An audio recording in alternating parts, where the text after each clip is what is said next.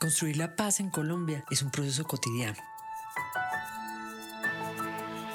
Es valorar nuestra capacidad de resolver conflictos como ciudadanos con las palabras que transforman, reconcilian, restauran, reparan y señalan caminos de convivencia.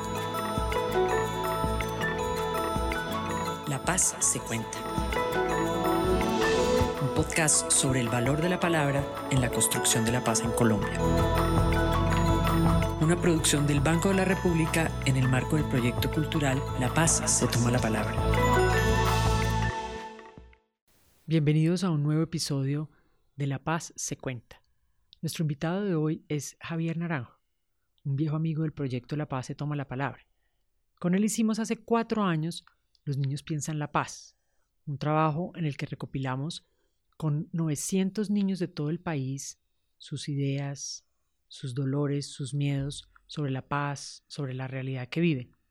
Eso es un archivo que se puede consultar y el libro Los niños piensan la paz lo pueden encontrar en nuestra página web y replicar el taller que está ahí. Cuando invitamos a Javier a hacer este trabajo con nosotros, lo hicimos porque conocíamos muy bien sus habilidades, desde que conocimos el hermoso libro La Casa de las Estrellas, que para quien no lo conozca le sugerimos que lo vaya a buscar inmediatamente. Lo que hay en este libro es la capacidad increíble que tiene Javier de escuchar a los niños, de ser interlocutor de niños. Empecemos por ahí, Javier. Cuéntanos, ¿de dónde viene ese don de escuchar? Eh, hola, Ángela. Muchas gracias por, por invitarme por invitarme a conversar con, con, con, vos, con todos ustedes. Ese voceo paisa ahí va a estar todo el tiempo, así que... Bienvenido. bueno, eh, mira, es una pregunta que de alguna manera yo también me he hecho, no tanto como asumiéndome con algún don particular, sino, bueno, porque conversan conmigo también, porque a veces eh, me entregan eh, y a través mío, una especie de mediador, sí, a través mío a ustedes y a las demás personas que leen lo que ellos dicen, me entregan sus, su sentir, sus emociones, sus dudas, sus miedos. A lo largo de los años empecé como profesor, profesor en, en, en diversas áreas, con niños y con adolescentes, y fui encontrando una conversación tranquila con ellos. Es decir, al frente no tengo a alguien a quien tenga que tratar con desdén ni con condescendencia, que es una actitud muy frecuente en nosotros los adultos con ellos, y nos sentimos muy bien haciéndolo, somos muy condescendientes, es decir, como somos de queridos con ellos. Y para nada es esa la, la sensación que me embarga, digamos, yo les hablo de tú a tú, lo respeto profundamente y siento que lo que tienen para decirnos es tan importante como lo que cualquiera tiene para decirle a alguien. Es decir, ahí no hay un embrión de, de, hombrecito, de mujercita o de, ser adulto, como normalmente se considera y se minimiza entonces lo que sienten, sino esas, eh, esas emociones, esas dudas, esos miedos, esos dolores tienen la enorme fuerza que tienen eh, en cualquiera, ¿no? Con el agravante de que muchas veces no hay palabras para expresarlas, no las tienen todavía, no hay un manejo del lenguaje, em, digamos, canónico, y eso lo menospreciamos también los adultos, están aprendiendo nuestra lengua también, pero desde esa zona de aprendizaje de esa lengua, desde el acercamiento que ellos procuran con nosotros siempre y que tantas veces no vemos, están diciéndonos cosas muy importantes. Entonces, si hay algún don, que no lo sé, de verdad me pones a preguntarme eso a mí mismo, es la voluntad de escuchar esas maravillas que traen de alguna zona que tenemos que seguir eh, atendiendo siempre nosotros los adultos. ¿Y hubo alguien que escuchó al niño Javier? Hubo alguien que escuchó al niño Javier en un tiempo, quizás, y que luego dejó de escucharlo, y ese niño que dejó de ser escuchado habla con esos otros niños también que no son escuchados. Entonces, desde ahí es que conversamos. Es porque es muy curioso cuando leemos el libro La Casa de las Estrellas, eh, en vez de enternecernos, o me pasa a mí, en vez de enternecerme con los niños, lo que siento es que está mi voz, de alguna manera, la voz del niño que todos seguimos siendo adentro. Aún en esos talleres que hago yo con adultos, eh, tocamos siempre ese territorio. Es decir, no he dejado de hacer talleres con niños, aunque esté trabajando con profesores, curtidos ya, etcétera. Ese niño está ahí y sale siempre. Desde ahí es que hablamos.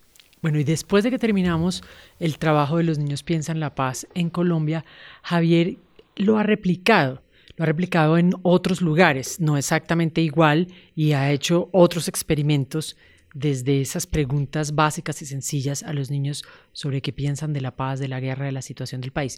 Cuéntanos un poco más de esa experiencia, cómo se ha ido desarrollando. Yo creo que lentamente también empecé a escucharlos un poco más y fue a partir de Casa de las Estrellas. Digamos que en Casa de las Estrellas la interlocución era más, eh, era menor, yo, yo, ellos hacían, había una, una, especie de juego alrededor de las definiciones. No vale la pena ahora entrar en detalles cómo se hacía ese juego, pero jugábamos con palabras y de ese juego de palabras surge las respuestas a esas definiciones, pero no había más. Eh, es decir, eh, conversábamos sobre eso, nos reíamos, ellos decían, mira lo que dice aquel tan divertido, tan, tan charro, como decimos en Antioquia. Em, luego de Casa de las Estrellas ya empiezan las preguntas, empieza este proyecto además que está nutrido de esas preguntas eh, y, de historias de los chicos en todo el país, el de los niños piensan en la paz, y lo que ha sucedido en los otros países es que me han invitado a hacer algunos talleres que he planteado, sobre todo últimamente, a partir del libro Los niños piensan la paz. ¿En qué sentido? En que esos niños que tienen sus historias en el libro van a compartirlas con niños de Bolivia o de Brasil en las favelas o en Argentina hicimos algo un poquito, en, en México.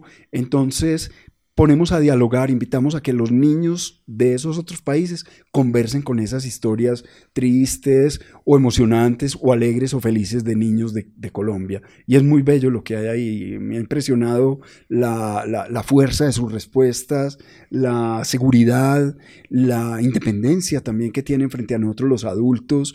Eso casi que a veces les están diciendo, no te dejes aplastar, tú tienes eh, decisiones que son tuyas, lucha por lo que vale la pena. Es muy bello eso que sucede ahí en algunas veces en las que los adultos estamos como tantas dejándolos de ver y, dañando sus posibilidades, por decirlo de alguna manera. Pues es admirable que hayas logrado una conversación a miles de kilómetros de distancia entre niños de diferentes edades, de diferentes estratos sociales, de diferentes realidades históricas esas conversaciones, que es justamente lo que se propone el proyecto de la paz, se toma la palabra, ¿cómo hacemos para conversar? Entonces vamos a escuchar alguna de esas conversaciones cuando un niño de Colombia habla de algo y gracias al trabajo de Javier, un niño en otra parte le responde.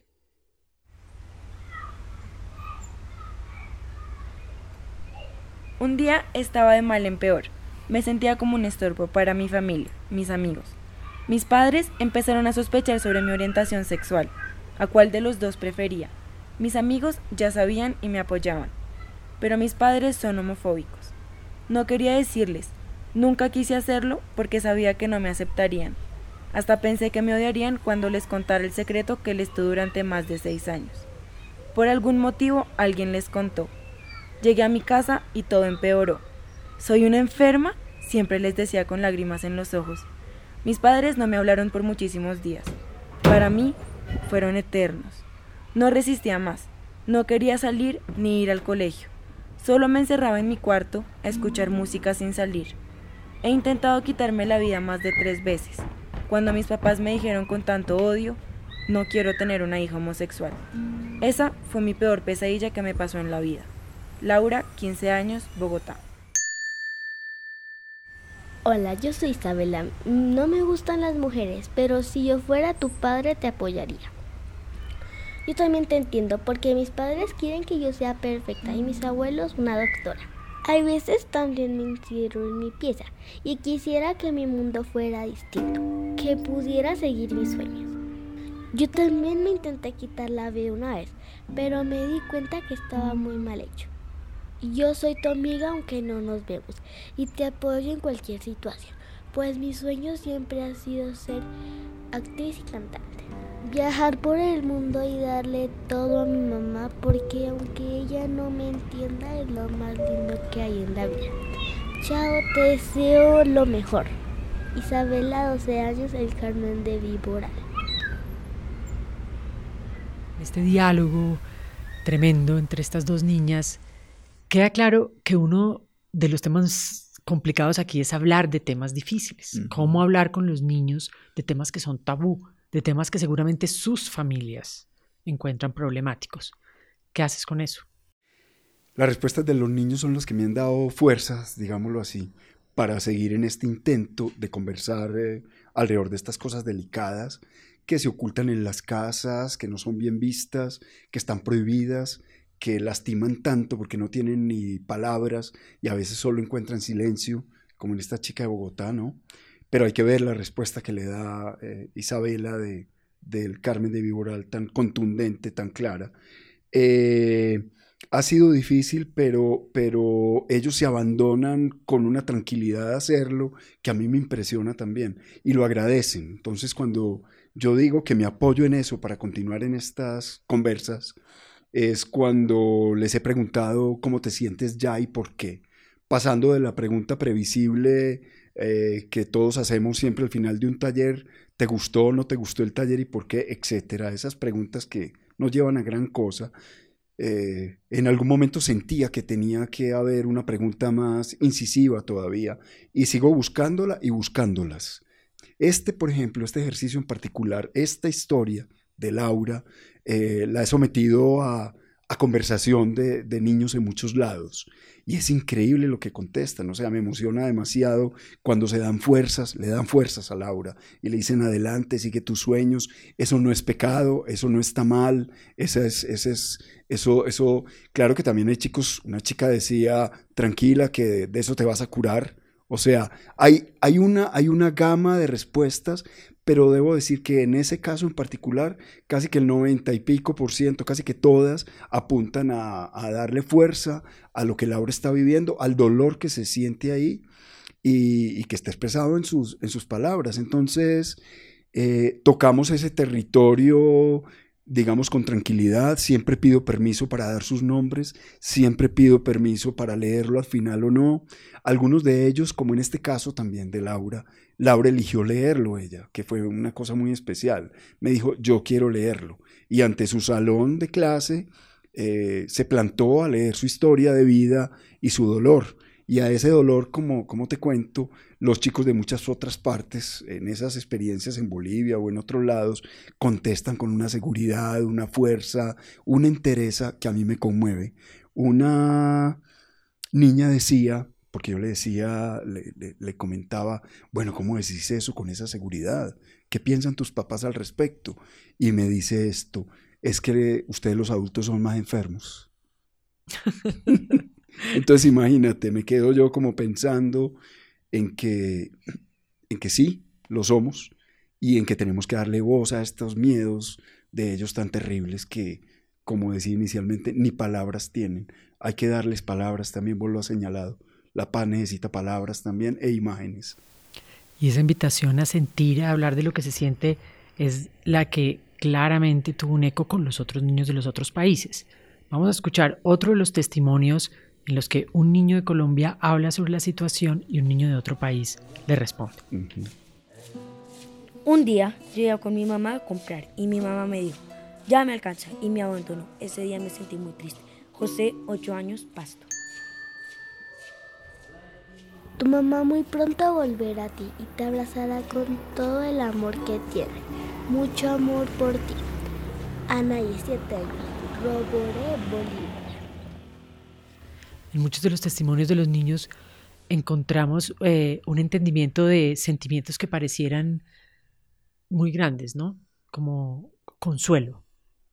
Un eh, niño consolando a otro niño, ofreciéndole esperanza. Eso me lo he encontrado todo el tiempo, ¿sabes? Eso es muy, muy, muy impresionante porque, porque si bien duele, hay, e, esa historia es muy dolorosa esa que acabas de leer, eh, si bien duele, no lo eluden, no lo eluden, se dan consuelo, se abrazan y si no está el niño presente ahí, pues estamos hablando de otro país en este caso, no está el niño presente, pero es un abrazo enorme desde el dolor, es decir, no eluden, no están diciendo, nunca me han dicho en esos talleres, no hablemos de esto que, que, que, que no quiero, solo quiero la alegría o solo quiero la felicidad, pues están ayudándose a sanar para lograr esa alegría, esa felicidad. Es bien bonito eso como hablan tan seriamente también, cómo, cómo se dicen las cosas con una, de una manera tan, tan aguda, tan certera, me impresiona mucho y, creo que tendría que ponernos a pensar hasta qué punto también menospreciamos esa posibilidad de ellos, de, de, hablar entre sí, si los dejamos conversar entre ellos también, ¿no? Y Javier Naranjo logra que los niños se despojen de las expectativas de los adultos, que es parte de lo que los adultos ponemos eh, en los niños. Eh, ¿Qué herramienta ha resultado para ti particularmente útil para que los niños se despojen de la expectativa del adulto? Eh, hay, un, hay una herramienta, aparte de, de lo que yo siento que debe ser un taller muy tranquilo, un taller sin calificaciones, un taller donde les propongo que escriban y les digo olvídense de ortografía, de sintaxis, de puntuación, si se van para abajo de las reglas, porque cogen la reglita para trazar para no irse para abajo, para arriba, porque para abajo está el infierno y para arriba el cielo, y entonces mejor no torcerse, por lo menos no irse para abajo, como las profes dicen. Les digo, eh, pónganse en la página a escribir como quieran y ya, y olvídense de todo, y cuenten lo que sientan hasta donde quieran contarlo. Eso siempre está ahí. Eh, y hay una herramienta también que, a la que recurro, que es la literatura, que son los cuentos. Siempre en el taller hay un cuento, siempre iniciándolo. Un cuento que toque, un cuento que mueva, un, cuento que conmueva, un cuento que invite a entrar en ese interior. Entonces son cuentos que tocan esas realidades del ser. Bueno, el amor también, eh, la duda, el miedo, etcétera, la alegría, emociones, cuentos que tocan emociones para invitarlos a ellos a contarse en, en el papel enseguida, ¿no? Una cosa que observamos en, los testimonios de los niños piensan la paz era que tal vez uno de los grandes mitos que los adultos tenemos de los niños es que ellos siempre quieren jugar y siempre se quieren reír y siempre quieren estar contentos. Enfrentaban con bastante claridad la tristeza, la desesperanza, el dolor. Y a mí me impresionó muchísimo que ninguno, absolutamente ninguno de los 900 niños que participaron en el proyecto apelaron a la fantasía que me pareció una cosa desastrosa y triste y creo que habla del país. Ellos lo tenían absolutamente claro que esto era una realidad. Que no iba a venir Superman a salvarnos, ni había algo por fuera que nos fuera a salvar. ¿Qué tan reales, qué tan asumida está la realidad de los niños de Latinoamérica que te has, que te has encontrado? Ellos saben lo que sucede, ellos saben lo que sucede, lo que sucede en sus vidas, agradecen que por un breve momento tengan palabras o alguien les esté entregando palabras sin procurar calificar, sin juzgar, sin decir esto está bueno, está malo, sin decir de esto no puede hablarse, porque eso no sucede. Ellos agradecen eso y encuentran las palabras para decírnoslo todo el tiempo. Y otra de las cosas que reclaman los niños a menudo es el silenciamiento de los adultos, cómo los dejamos sin posibilidades reales de hablar y de participar. Eso, esos testimonios acerca del silencio también duelen mucho. Y, y es tan frecuente encontrar ese, esa respuesta como lo mismo me pasa a mí, no te preocupes, por ejemplo. Una vez cuando yo quiero hablar y expresar mis pensamientos, siempre me piden que haga silencio, siempre me quedo con mis palabras en mi cabeza. Jocelyn, 12 años y Piales. Yo te aconsejo que busques a alguien que te escuche. Lo que he hecho yo durante todos estos años, porque así es lo que me pasa todos los días, porque me siento ignorado por todos. Yo tenía a alguien que sí me escuchaba, pero ya no está conmigo por razones de la vida. Pero aún así sigo para adelante. Juan Esteban, 14 años, el Carmen de Vigoral. Javier, ¿qué tipos de silencio experimentan los niños? Mira, he encontrado aquí en otras partes un común denominador y es eh, la queja por cómo eh, impedimos que, hablen y cómo no los escuchamos. Aquí en muchas partes. Los niños están diciendo en esas conversaciones, eh, a mí me pasa lo mismo, no me escuchan, yo no sé qué hacer, se dan fuerza, se dan ánimos, dicen, logra imponer tu voz, eh, uno dice, grítale al mundo, grita, grita lo que tienes para decir. Están haciendo fuerza muchos de ellos para tratar de hacerse oír. Ese es un silencio que se manifiesta en todas partes. Y el apoyo que se dan también mutuamente de no calles, mm, mira lo que tienes que decir, búscalo, dilo, encuentra quien te escuche, etc. Están pidiéndonos eso eh, de muchas maneras. Y hay otro silencio que me sorprendió y me parece un silencio, eh, es muy especial. La respuesta que da un niño, no estoy citando de, memoria, está en el libro Los niños piensan en la paz, creo que es alrededor de amor, algo así, que un niño dice que es cuando estamos en la mesa, reunidos, en familia, y, y estamos en silencio, hacemos silencio, algo así. Eh, vuelvo y digo, no es, eh, no es de memoria, no es preciso, pero lo que me impresionó es que uno esperaría una conversación en la mesa. Eso suena bien y, y la familia desayunando o almorzando y conversando. Pero después pensábamos, cuando estábamos haciendo la selección de los textos para el libro, que era un niño que estaba diciendo que por fin había silencio en su mesa, que era tranquilísimo, que no se estaban gritando, que no había peleas, que no había bulla, que no había ruido, que el silencio era perfecto. Ese silencio también lo añoran, lo añoran ellos. Hay, hay, otra respuesta que ahora vagamente recuerdo, pero habla de, eh, de que, en una pregunta de qué era lo que más eh, disfrutaba él, y un niño decía que del silencio que le ayudaba a concentrarse. También a veces los llenamos de ruido, es decir, no solo no los escuchamos y les imponemos silencio, sino que lo llenamos de ruido, eh, de peleas, de, en fin, también nos están pidiendo ese otro silencio, no el que usualmente les damos, que es callarlos, ¿sí? Una de las cosas que me ha sorprendido es el heroísmo que hay en ciertos niños, la fuerza que se dan los unos a los otros para seguir adelante, para vencer la adversidad con una fuerza que pareciera de héroes. Escuchemos otro testimonio, otro intercambio entre dos niños de Colombia. Pues yo me inspiré en mi mamá, pues ella tiene una enfermedad y aún así sigue luchando por sus dos hijas. Sigue creciendo, luchando y siendo fuerte como una montaña. Yo me siento muy orgullosa de ella. Alison, 12 años, Bogotá. Que sea fuerte y luchar por los hijos, cuidarlos mucho y protegerlos de hombres que de pronto los golpeen. Daniela, 8 años, Vereda El Porvenir, El Carmen de Viboral. Hay una cosa impresionante en este testimonio y en muchos de los que se recogieron en los niños piensan la paz y es la violencia. Cuando nosotros pensábamos que íbamos a convocar a los niños a hablar de la paz en Colombia, lo que nos dimos cuenta es que los niños son víctimas de una violencia profunda, verbal, familiar. Eh, ¿Esto ha sido una constante también en los otros países?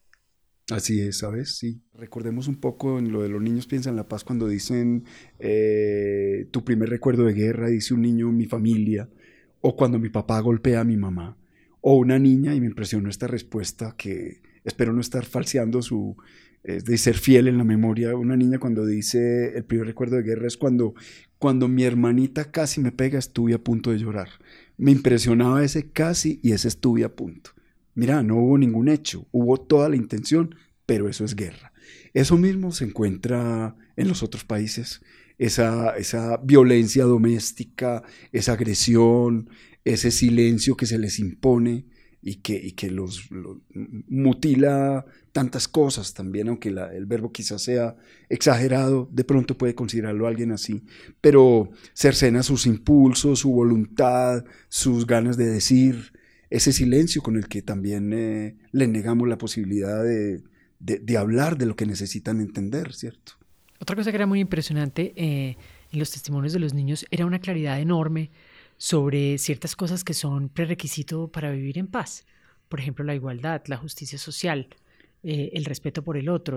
Los niños decían cosas como paz es perdonarse a uno mismo, mm. inclusive una dimensión espiritual, eh, si se quiere, de, de, un tema tan complejo. De ese libro aprendimos que es mucho más compleja la concepción de los niños sobre la realidad que vive el país que la que por lo menos nos están expresando los adultos, ¿no? que tendemos a verla desde un solo punto de vista. ¿A qué grados de sofisticación de elaboración de sus realidades te han llevado los niños que te permitan aprender cosas que tú no sabías? Es que me sorprendía yo eh, hace poco, casi como una pequeña epifanía, aunque suene muy mística la cosa, pero dándome cuenta de que más que un taller, he estado también tratando de conversar conmigo mismo y con ellos desde hace años, con mi propia experiencia de niño y de adulto y resolviendo también cosas que tengo que resolver y que... Pero, pero quiero aclarar esto porque no es de ninguna manera como eh, aprovecharme o tomar lo que ellos están dando para, para, para mí. Es decir, es el diálogo que cada uno establece con estas palabras de ellos y que yo decía, me están conversando y me están diciendo una cantidad de cosas a mi propia vida. Tengo una hija, Ángela, y está, todo esto me ha hecho preguntarme, ya es una hija de veintipico de años, todo esto me ha hecho preguntarme y preguntarle a ella recientemente hasta qué punto podía oírla. Yo no tengo respuestas claras tampoco. Hasta qué punto la escuché cuando era niña, hasta qué punto supe ah, de sus deseos hasta qué punto se sintió sola. No me ha ido tan mal, tan mal, no. pero, pero este ha sido un aprendizaje, eso es lo que quiero decir. Esto para mí ha sido también un aprendizaje de vida. No es ir a vaciar un contenido y hacer un taller. Es un poco lo que invito yo a los mediadores a que, a que, a que se dejen estar, por decir así, a que se dejen estar en ese trabajo con ellos, a que fluyan también con los chicos, no a que vacien un contenido y, y a que conversen pues parejo con ellos de tú a tú. Lejos están estos testimonios de presentarnos a unos niños dulces o suaves o sumisos. Escuchemos el diálogo rebelde entre dos niños. Yo vivo con felicidad porque vivo con una familia. Yo tengo una familia muy buena. Mi mamá no me quiere porque mi padrastro no me quiere. Vivo con una profesora que me da de todo. Pienso estudiar tanto y ser la ganadora del salón. Miladis, 14 años, Riohacha. Me da gusto que vayas a ser la mejor de la escuela y que vivas con una profesora. No te dejes vencer de tu madre ni de tu padrastro. Te deseo felicidad. Julián, 11 años, el Carmen de Vigoral. He pensado mucho en, ese asunto de cómo los vemos usualmente a los niños. Eh, llenos de dulzonerías, de sacarosa, de etcétera, eh, como en nubecitas, es decir, hay una visión del adulto que no comparto y tampoco estoy diciendo que todos los adultos la tengan, pero que no corresponde a la realidad. Es decir, los niños también son crueles, los niños son duros también, políticamente incorrectos para maravilla pues de todos los que disfrutamos de esa actitud, eh, contundentes, para nada complacientes y llaman a las cosas por su nombre y eso me parece a mí muy importante y muy valioso. Desde ahí es que hemos tratado también de entendernos. No son angelitos, etcétera, etcétera. Algo hay de todo eso, pero creo que ellos nos traen a nosotros también en sus voces escritas, en las conversaciones que tenemos, nos traen noticias de una tierra, por decirlo así, vamos a ponerlo en esos términos, de una tierra que no podemos olvidar, ¿sí? que es eh, pues sí, la niñez, pero también el sitio donde habita la poesía y el asombro, y no estoy hablando de ñoñeces, también hay dureza, vuelvo y digo, pero es algo que los adultos no debemos dejar eh, pasar ni, ni, ni que quede desapercibido. Ellos todavía están conectados al mundo de una manera y nos traen noticias desde allá, que creo que es importante escuchar para saber también cómo cómo les damos este mundo, cómo, cómo construimos este mundo con ellos y cómo lo conversamos en esa construcción también. Un mundo en armonía, un mundo más en paz y un mundo en fraternidad y un mundo en respeto, porque no lo respetamos cuando silenciamos sus voces y cuando menospreciamos sus actitudes y sus opiniones. Javier, los niños colombianos serán, en últimas, los encargados de construir el segundo capítulo de la historia que estamos viviendo hoy. ¿Podrías aventurarte a decirnos si va a haber un cambio, si tú ves un cambio cuando estos niños crezcan? Bueno, mira, yo creo que en la sociedad hay muchas cosas que tienen que cambiar para aparejar ese crecimiento de los niños a, cambios, repitamos la palabra, cambios en el país sustanciales. Eh, la educación, hay que replantear una cantidad de cosas. Yo No soy un experto en esto, pero sé que hay muchas cosas que preguntarse alrededor de esto.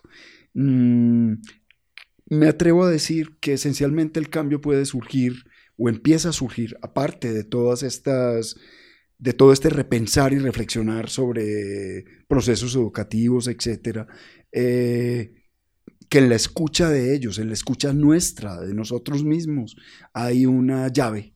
Eh, y hay, una, y hay algo importante en esa escucha y yo creo que tiene que ver con limpiar la mirada. Yo me atrevo a emplear esta expresión que en otras ocasiones he empleado. Eh, creo que ese limpiar la mirada tiene que ver con una percepción del mundo que todos necesitamos.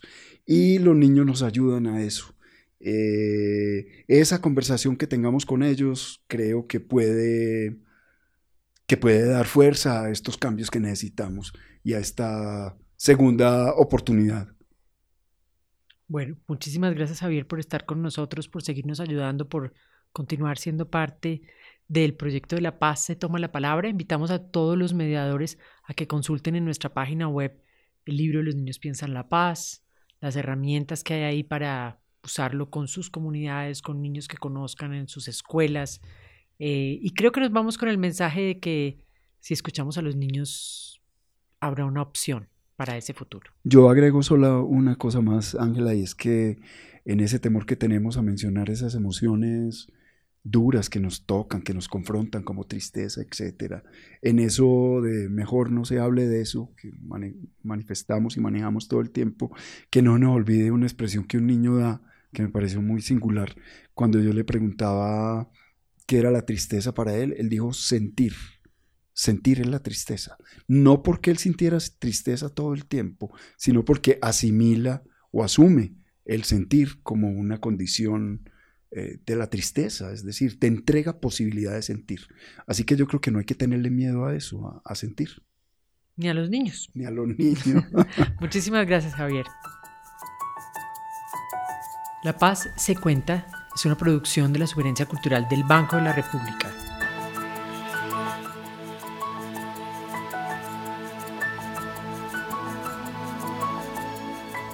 Trabajaron con nosotros Rafael Oliver, Viviana Rojas, Juan Pablo Angarita, Tatiana Torres, Irene Tobón, Natalia Guarnizo.